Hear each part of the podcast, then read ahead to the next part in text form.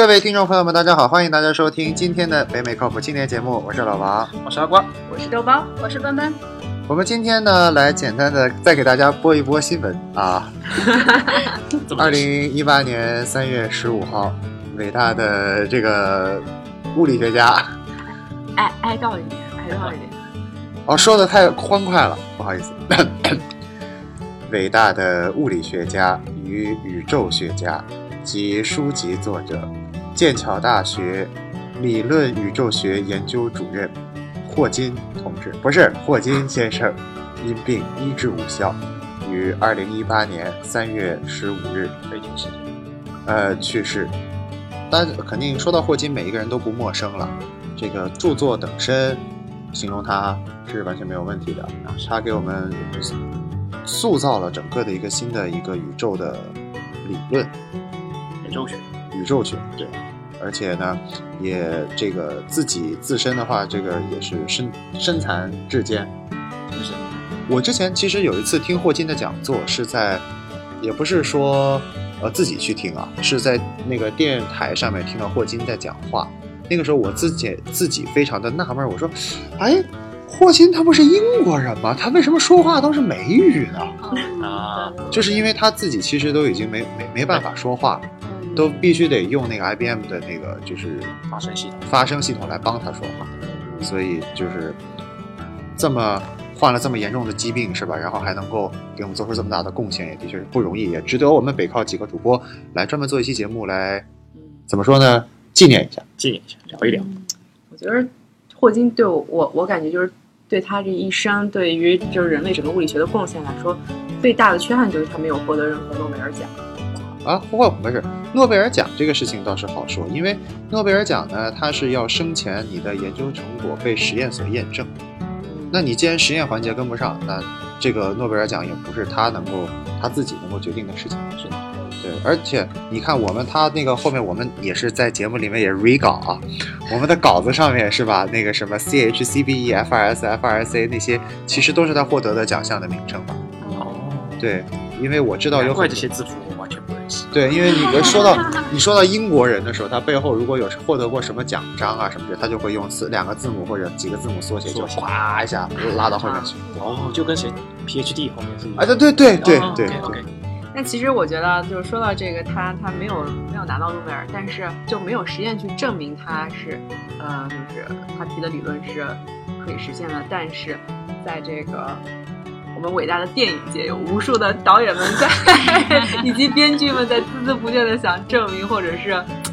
远景吧，就是给我们给我们一个远景，说人类的远景可能就是系就是跟霍金提出来一些理论息息相关，或者是 base 就是建立在他这些理论基础上。对对，我觉得这就是那种呃理论物理学的这种魅力，就它很多东西是超前的，就我们观测的东西可能还没有观测到那个地步，就给这种科幻作品很大的想象空间，就可以用各种方法，就是你各种想象去试图解释这些理论。没错，太快了。无所谓。那个哎，说到这个啊，我听说我们四个位主播里面。至少有一个人曾经聊过，曾经看过《时间简史》，是吧，笨笨？我提前提前做功课，提前了三天。你三天看了多少页？我是这样的，我先是下载了之后嘛，我是看电子书，你看哇，一共三百七十页。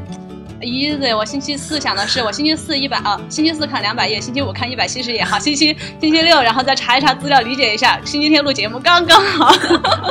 结果结果你从哪一页开始看不懂的？截止截止到星期六晚上已经超过十二点，我看了五十页一共。不错。那不错了，那不错了，能能能看懂五十页不错。我记得我初中的时候有尝试过这本书，在二十一页停顿，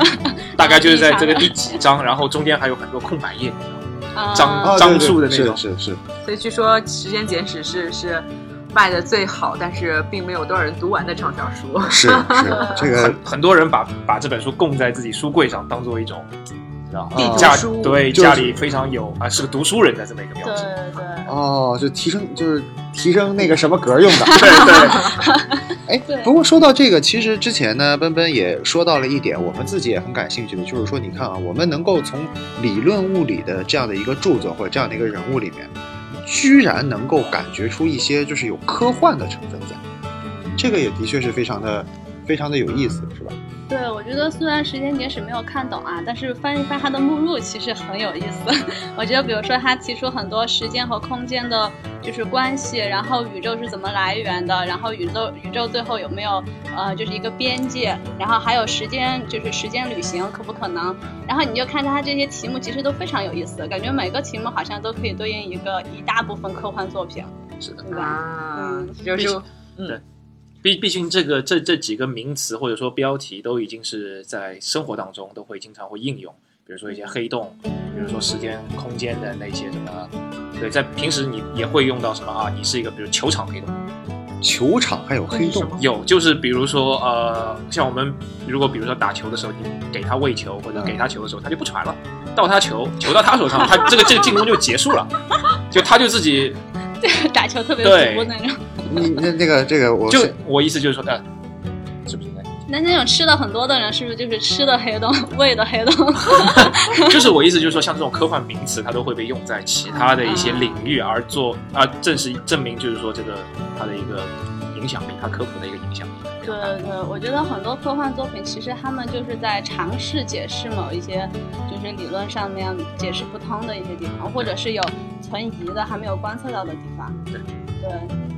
哎呀，这说到这是，反正黑洞的运用也的确是非常的有意思。哎，不过话说啊，你说我们每一个人，现在我们也算是北美靠谱青年吧，其实还没长多大，所以小的时候有很多这个记忆还非常的深刻。就比如说，反正就我交流的几个小伙伴，从小都有一些比较强烈的科幻情节，是吧？我相信在座的这三位肯定都是有有有有。有，从小都是天赋异禀。啊。并没那不敢当，不敢当，不敢当。那要不我从小看了一部呃，印象当中啊，就是说刚刚说到黑洞这些名词，是。我印象当中特别深的一个名词是狄拉克之海，源自、呃，不知道大家有没有看过部动画叫《伊娃》。嗯。伊万给脸就是《新世纪福音战士》，国内阉割版叫《天鹰战士》，不过对，但是那一段也是有，就是简单来说，动画里面的表现是呃，就是一个对面的一个怪物，它的表现是在天空上的一个球体，然后那个球体其实是它的影子，它的真正实体是在地下大概只有三纳米厚度的影子，是它的实体。简单来说就是人正身和影子颠倒，啊，对然后就以这么一个概念来给我，我当时觉得狄拉克之海这个名字感觉好酷，好炫。然后呢，长大了之后，我还真的去查了一下这个词，因为又重新回顾了一下这个老番，回顾了一下，然后突然发现这个词根本不是这个概念。对，它其实讲的是一个什么反物质的，或者说一个正电子的一个这么一个空间分布，但其实是跟这个它其里动画里说的是一个虚数空间，无限大的虚数空间，但其实跟这个完全不一样。但我就想到一个东西，就是说啊，会不会有很多人把这些科科学上的名词，而拿来错误的或者说是一些歪曲的引用，但是用到一些科幻作品上？我觉得这样现象是非常多的。我不知道你们两位在呃那个科幻作品里面有没有遇到过类似的事情？我觉得歪曲的我不太知道，但是我觉得有像我看过有一个科幻作品叫那个《彗星来的那一夜》，就是一个电影，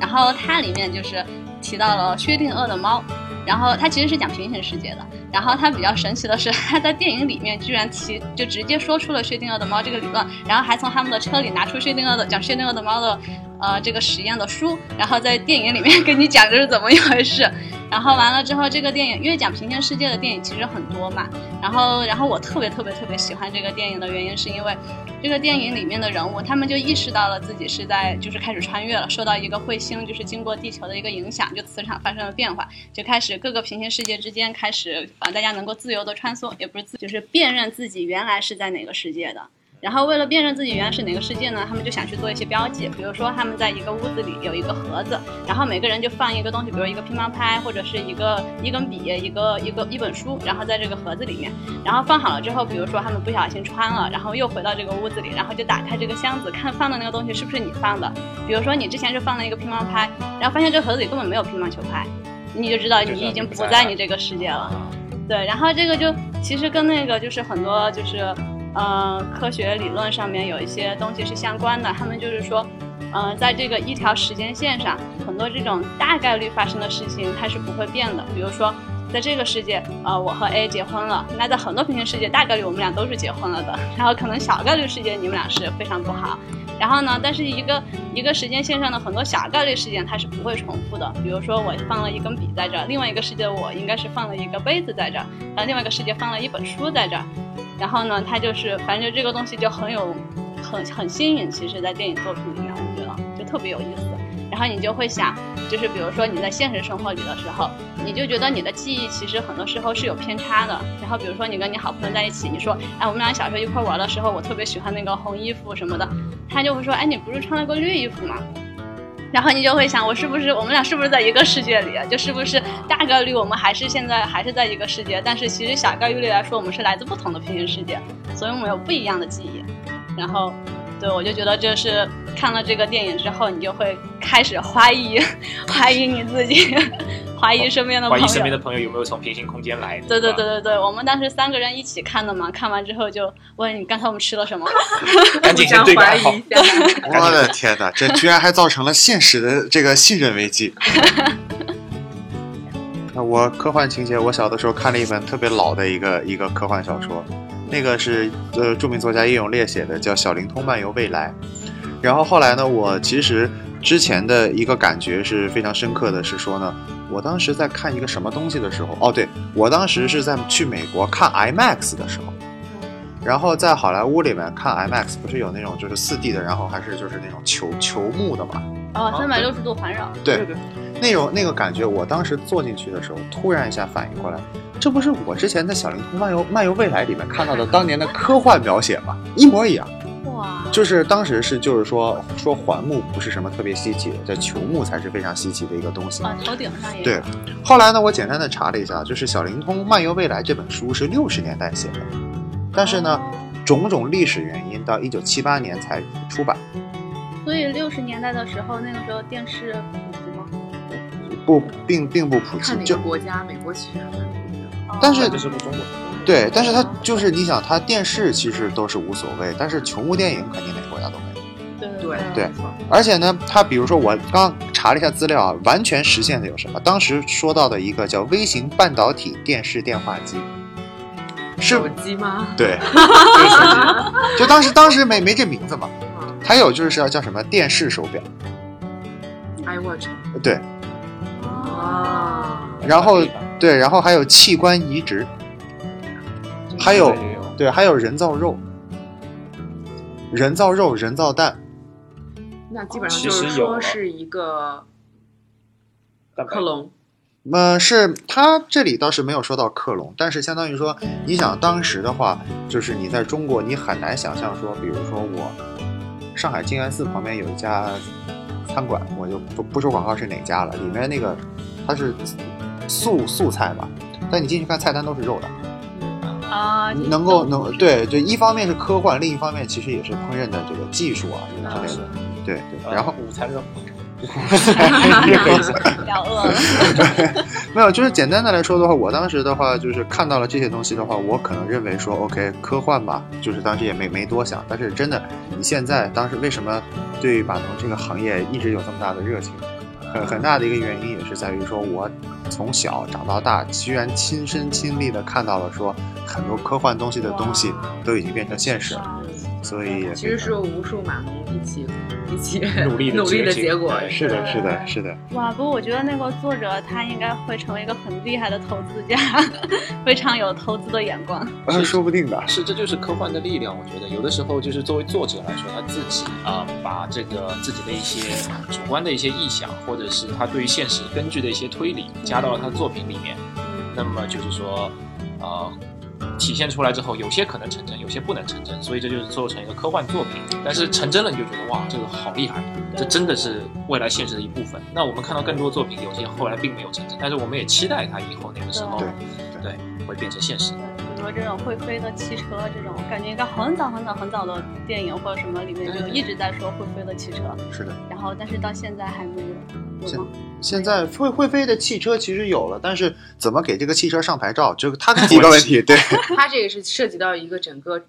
社会的一个 restructure restructure 了，嗯包括你是怎么样去设定一些法律啊对，从法律开始，嗯从政府的对，从政府的一个 structure，城市的一个 structure 啊，开始。就是技术上是 OK 的。对，我觉得即便技术上有，对，可能可能就是说政策法规法律这个层次层层面得跟得上。嗯，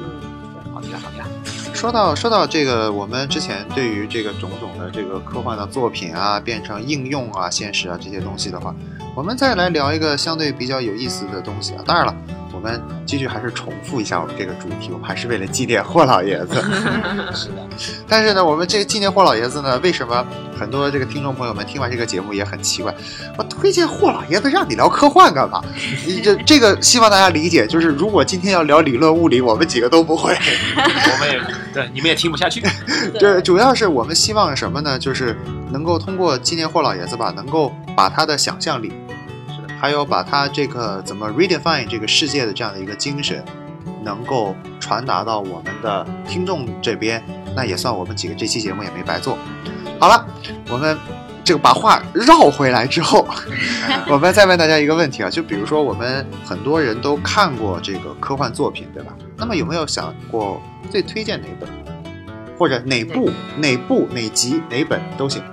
呃，我先来一个老番吧，啊？就是《Matrix》骇客帝国。嗯呃，这部片子我相信大家都非常有印象，在呃蛮早之前就已经是作为科幻电影的一个相当于一个呃里程碑式的一个电影，对，三部曲，一部一部呃一部比一部做得好，然后呢一部比一部有更让人看不懂，嗯，是吧？然后这个里面呢呃里面电影的桥段我就不详细讲，简单来说就是一个救世主。呃，从第一步开始啊、拯救人类社会，然后呢，对于一个虚拟世界的一个进行一个重组，还有一个破坏，然后到最后变成一个他和一个造物主的一个对话这样一个东西。那么我想说的就是说，呃，从科幻意义上来说，它里面呃有很多科幻的成分在，但是它其实还是在讲一些人的问题，在讲一些哲学上的一些人与人之间的一些沟通，就是。其中里面一个很大的主题，我认为他在讲的就是啊，人类始终是逃脱不了这所谓自然规律的这么一个一个东西，因为到最后来说，呃，Leo 就是那个躲子弹的，嗯，我我不太记得他他什么名字，但那个躲子弹那个镜头非常经典，呃，躲子弹那哥，然后呃，就是最后跟造物主对话了之后，你再选择拯救全人类，走左边选拯救全人类，还是走右边拯救你女朋友？他毫不犹豫的往右边走。对，就是其实还是就是说你在自然规律面前，你是没有很难就是说去呃呃去自己真的去就是改变任何东西，因为规律摆在那里，你你的出生可能就是要重置整个世界，你作为救世主，你就是要改造整个世界，你把这个人类进化，然后到下一代，那么你能做的事情就只有那么一点点，是的，是的，所以有的时候看起来也是很悲观的一个话题嘛。是的，是的。就听到《黑客帝国》这个，我还觉得有一个特别著名的一个理论，呃，一个思想实验吧，就是说缸中之脑。嗯、它就是说，因为我们就是呃人的各种想法呀，或者你觉得你是活着的，或者你觉得你在做什么事情，其实只是一些你的大脑在处理一些电信号或者神经信号，然后你是在发出一些信号，然后你又收到一些回馈，然后处理这个信息，让你觉得你好像干了一些事情。然哎，后对对，对，这个很多，这个也有很多解释嘛。但是有一种解释就是说，它是你的大脑里处理信号的时候，突然某一根搭错键了，然后呢，就 对错的时候有点多呀。对，他就就告诉你，你你已经就是可能把你呃现在的这种信息告诉你啊，你以前见过，就可能搭到你以前的这个信息上，然后你就觉得哎，好像是发生过，但其实是新的信息。对，这就是反正一在梦里种解释。见到过，但是你那时候会梦里面对你那时候会震一下，然后觉得说，哎，我梦里面想的下一步我是该干嘛之类的，对有过，有对吧？对，这有很多种解释，就也不知道是怎么样。然后我觉得像平行时空，因为我我有点信。对对对，我其实也觉得平行时空这种东西看了之后，因为它没有理论去解释嘛，而且像其实，而且平行时空其实是一个很好的理论，它能解释很多现象。就比如说我们有很多科幻作品，它说讲时间穿越的嘛，然后时间穿越就时间穿越的这种科幻作品很容易出 bug，因为它有一套理论叫呃有一个悖论叫祖父悖论，它就是说，比如说呃你。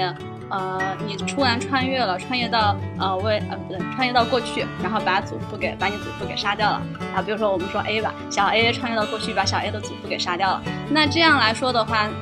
那就不那那这样按未来来说就没有小 A 了，对吧？对没有小 A 了，那谁回去把祖父给杀了呢？这就是一个悖论，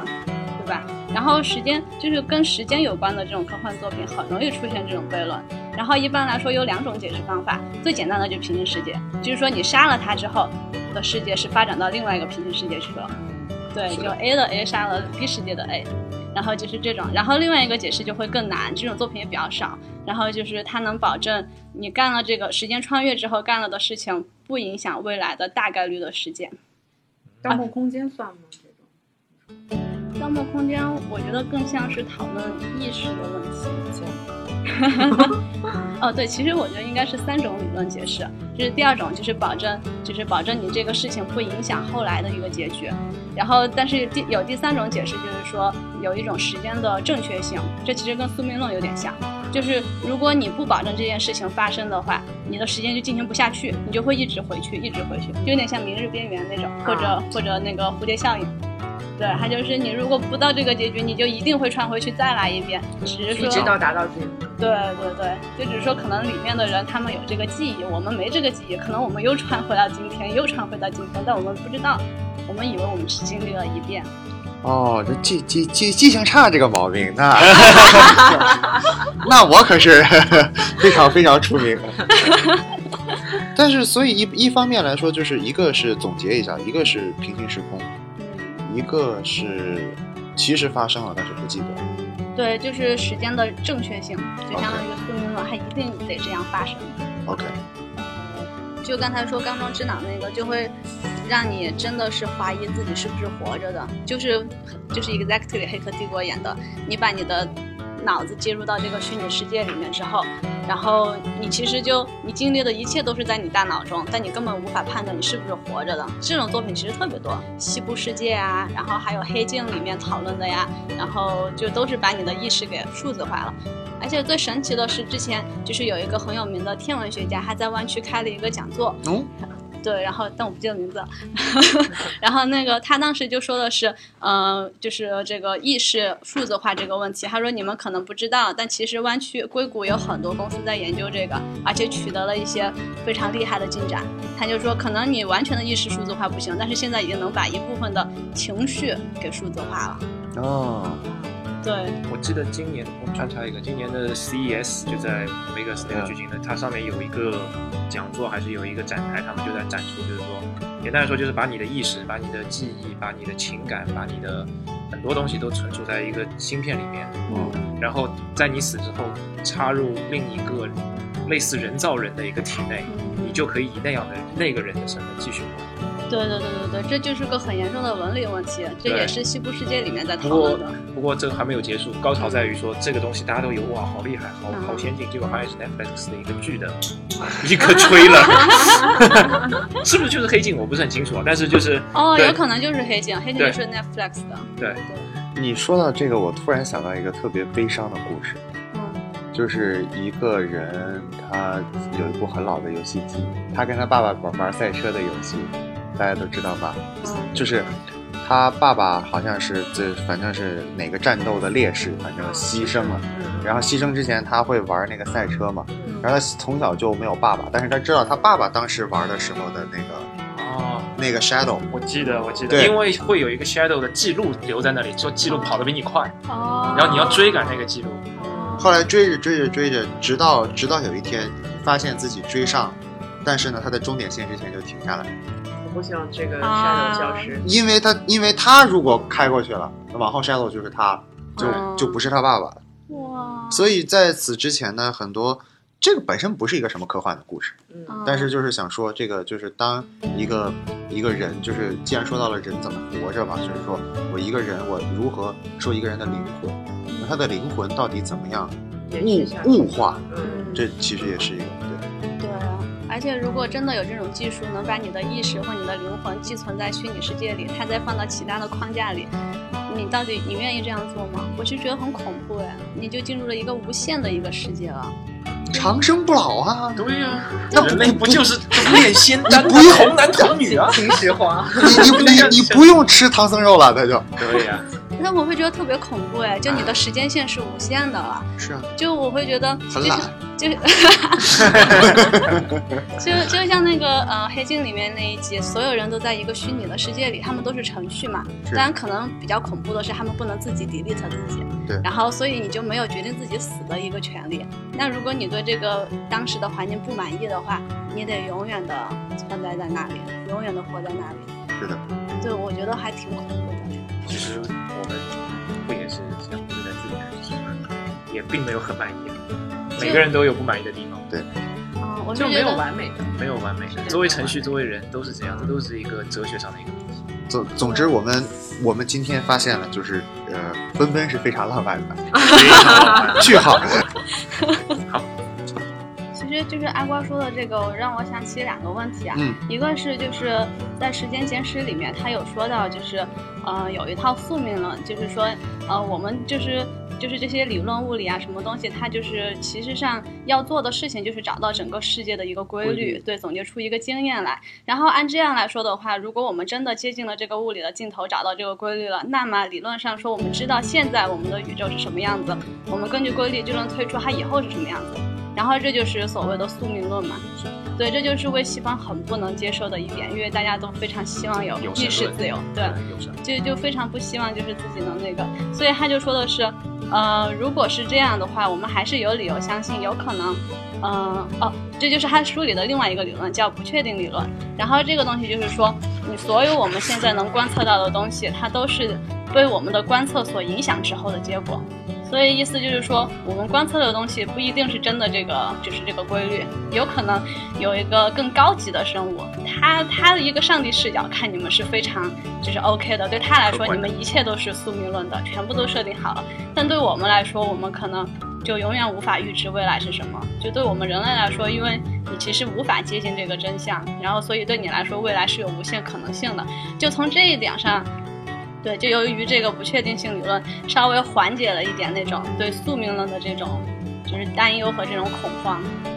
刚刚奔奔说到这个，我也就是怎么说呢，也是觉得非常的有意思啊。嗯，但是呢，我们今天不聊这么有意思的话题。是的，我我我还是要 cue 你这。嗯刚刚他说，就是往左手边是拯救全人类，往右手边是拯救他女朋友，他毫不犹豫选择了右边。这个时候我听到了，清楚的听到了奔奔发出了一声“哇是吧？”。来，你你这可能是人类比较希望希望得到的答案。对这是人类比较希望的答案，还是 这就这就让我想起当初我跟一个钢铁直男的一个就是争论，啊当时 我们俩就说，我觉得，呃，我看世界的所有东西都是由我我的感受来发出的，他就觉得世界上所有的一切都是一些物理化学反应，你的所有的反应都是你脑子里的一些电信号，然后电刺激各种刺激出来的结果。然后我们就是我就是非常 emotional 嘛，就像刚才他说的，你是选左边和右边，有可能最后的结果是固定的，但是你做出的这个选择非常的浪漫，然后对我来说就非常重要。我就说刚才说到这一点，就是我有听说啊，因为毕竟我自己也是无神论嘛，就听说很多就是做自然科学类的科学家，最后他为什么选择去信教呢？因为他觉得这个东西是解释不了的，就是从现在现有的人类的知识知识体系来，他解释不了这个问题，所以他觉得上帝视角，我要去是上帝造创造了这一切。对对对，反正就是做这些的科学，嗯，就是往这些方面研究的，生物也好啊，物理化学，他们就觉得解释不了，那我就相信上帝，就自己有一个主心骨在那里，让他们去。对。那么接下来那个浪漫的奔奔，你要推荐一部书了，或者一一一一一部电影了，或者一个剧了。嗯，我真我其实真的强烈推荐刚才我所说所说的那个《彗星来的那一夜》嗯然后除了那个之外，我想推荐一部动画片儿叫《Rick and Morty》。然后虽然是动画片，但是它是成人向的动画片儿。哦，对，所以就小朋友就还是不要看了。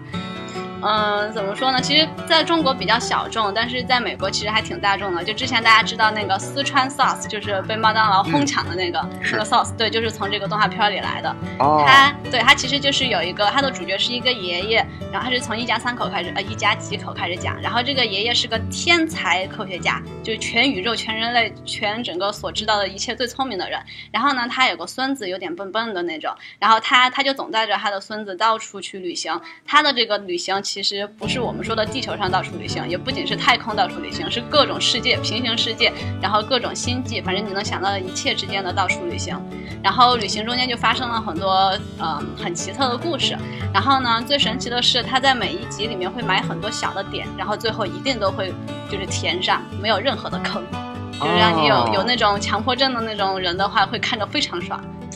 对，所以我就觉得非常强烈推荐大家看。OK OK，那豆包你有啥推荐的没？其实我们在准备这期节目的时候，大家都都说了很多那个各种各样的就是电影，咱们特别特别喜欢的是的，啊。我觉得就是我我重新想了一遍啊，我觉得我目前来说看过最最我最喜欢的有叫《火星救援》，嗯哼你，们应该有看过哦，啊，那个就是，马特对马特马马特戴达蒙那个对对，就是说他这个里面就是火星种土豆的灯，就是讲到一些嗯，火星救援它里面就是涉及到很多就是人性的问题，就是说，比如说我们有一天通过这些物理理论技术，然后能够做人类做一个星际的一个穿越，或者是旅行到别的空间，我们就是人的本性会不会有一些变化？嗯。对，嗯他就把这种科幻跟人性就是去探讨这个方面，嗯。嗯，然后让你去，就是说看完之后你就就是你就想一下我们我们到底会不会因为科技的发展，嗯然后去丢失了一些本性的一些东西，去互相去帮助，然后一起去 survive 下去。哦，哇！你说到这个人性的讨论，我就想起，就国内可能最有名的科幻作品就是《三体》。嗯，然后我觉得它之所以成为伟大的这个科幻作品，一方面是它的这种想象力真的非常的瑰丽，非常厉害。然后另一方面就是像德高说的这种对人性的探索，包括对整个社会的探索，包括这个科技发展到那个地步之后，人性会有什么变化，讨论的非常的透彻。不过我觉得可能《火星救援》，因为我没有看过，我不知道是不是会比较乐观一点，就对人性的这种期望。对，我觉得虽然其实现在很多科幻电影最终大家都是 positive 的，最后都是很积极的说，哎，他是被救了。可是真的到那一天的时候，对，不知道会是一个什么样的对对结果。对对，三三体就是这样，三体它就是非常，他对人性非常的失望。对，就比如说这个书里面最让我就是震撼的一点是，他提出了一个黑暗森林的理论。就嗯、呃要解释这个东西呢，就是嗯、呃大家知道，可能科幻里面有一个悖论叫费米悖论，然后这个悖论就是说，呃，以我们这个宇宙现在发展的时间来看，还有地球存在的这个时间来看，还有人类发呃就是文明发展的这个程度，理论上讲肯定有其他的文明存在，嗯我们不可能那么特殊，对吧？而且这么久了，肯定有其他的。但是矛盾的地方就是，为什么我们没有任何观测上的证据来证明有外星人存在？然后很多的科幻作品，他们就是如果做得好的话，他都会给出一个解释。就比如说像那个《Man in Black》那黑衣人，他就说，因为外星人已经在你地球上了呀，但你不知道，他可能化成一个人的样子，对你不知道是怎么样的。然后像这个呃《三体》，它也给出了一个非常自洽的一个理论，就是黑暗森林。它就是说，嗯、就是在这个整个宇宙来说，人就是所有的文明的第一需求是要生存下去。然后第二个需求，呃，第二个原则就是整个宇宙的这个总能量它是恒定的，对，所以你如果想要生存，那你就一定会要有足够的能量的话，一定要去索取别人的资源，对，所以它就是说，我们其实在整个这个宇宙里面是像处在一个非常黑暗的森林里一样，谁要是跑到了聚光灯下，谁就会一枪被崩死。然后，所以所有的这些文明，他们都悄悄的，就是让自己躲起来对，躲起来，不要被别人发现，发现你就完蛋了。这个理论的话，埃隆·马斯克不是很作，把一辆汽车送上了太空。对，所以霍金就说嘛，不要尝试联系外星人，不要联系外星人。对，霍金告诉我们的。但是，但是，我就觉得可能科技发展到一定程度，人的好奇心肯定会驱使我们，就是去探索这个世界。所以，很有可能最后人类就被自己作死了嘛，也有可能。这鲁迅先生一句作死就不会死。这这这句话是鲁迅先生说的，不作死就不会死。长知识了，见见见见见。别讲别讲，这好有意思。我倒是我我我我倒是听说了另外一句名言，叫“好奇害死猫对嗯，”。不过是是啊，这个感觉我们是看不到的。我呃我希望我希望这件事情发生在我们看不到的年年月里。那看到挺可怕的。对，是吗？我我小时候的时候就在想嘛，我要是呃我突然要死了，我人生有什么梦想？我就想的是动起来。那，我想我想的第一个梦想就是我想能飞到外太空去看一看，就是整个太空什么样子，然后地球什么样子，别的星球什么样子。然后第二个就是，如果地球会灭亡的话，我还挺想就是看到那一刻到底是发生了什么的。然后，但是呢，我不知道你们有没有看那个 Gra Gravity，对嗯，吧？看过。对我看过之后，就对第一个梦想失去了兴趣。对，那个如果你去 IMAX 全三 D 的那种景象，哇，那种感觉还是非常嗯壮观的。是的，是的。嗯，包括像 Instead，呃，像星际穿越啊这些，就是你为就是呃跟着这个电电影院的这个技术的一起更新之后，你就那种感觉，你就仿佛你真的能实现这个梦想去做一次星际穿越，就是会你会更有这种想法，说如果有这个技术在有生之年，如果有这个财力 物力的话，还是值得去看一眼的。是的是的。我们这期节目做聊了这么久啊，感觉各位主播也都是脑洞大开啊。我们之前还看到稿子上面写的谁说的啊？感觉自己的科幻知识真是少，点点。阿瓜举手了。可可能可能我们做节目之前都没有怎么，都已经上班该上班上班，该带娃带娃是吧？那个如果我们今天这个有听众朋友们听到这个有小孩子的声音啊，那就说明呢我们今天豆馅儿其实也在这个节目的录制现场 啊在。就在旁边转悠呢，现在。哎，是这个呃，我们这个豆馅儿非常乖啊，到现在都一直都没怎么说。呃，但是呢，就是在这个工作之余、上班之余、带娃之余，我们是不是太多的时候或者太少的时候，没有好好的设想过我们之前童年的一些梦想，比如说想去看看宇宙，想去看看地球，这样或者想去看看未来这样的梦想。然后呢，通过呃霍金先生给我们带来的一些非常新颖的、非常独特的理论。然后呢，通过我们自己，以我们自己这些凡人对于那些理论的理解来说的话，起码能够让我们对于未来又多了一份憧憬。然后呢，对于这个把时间简史能看多懂看多懂，有了 有了一份新的热情。那么我们觉得呢，这个我们也算是这个怎么说呢，在靠谱的路上又走了那么一小步是的。嗯啊啊，看不懂也不用有压力哈，放在那边还是什么格很高啊！对对对对对对是吧？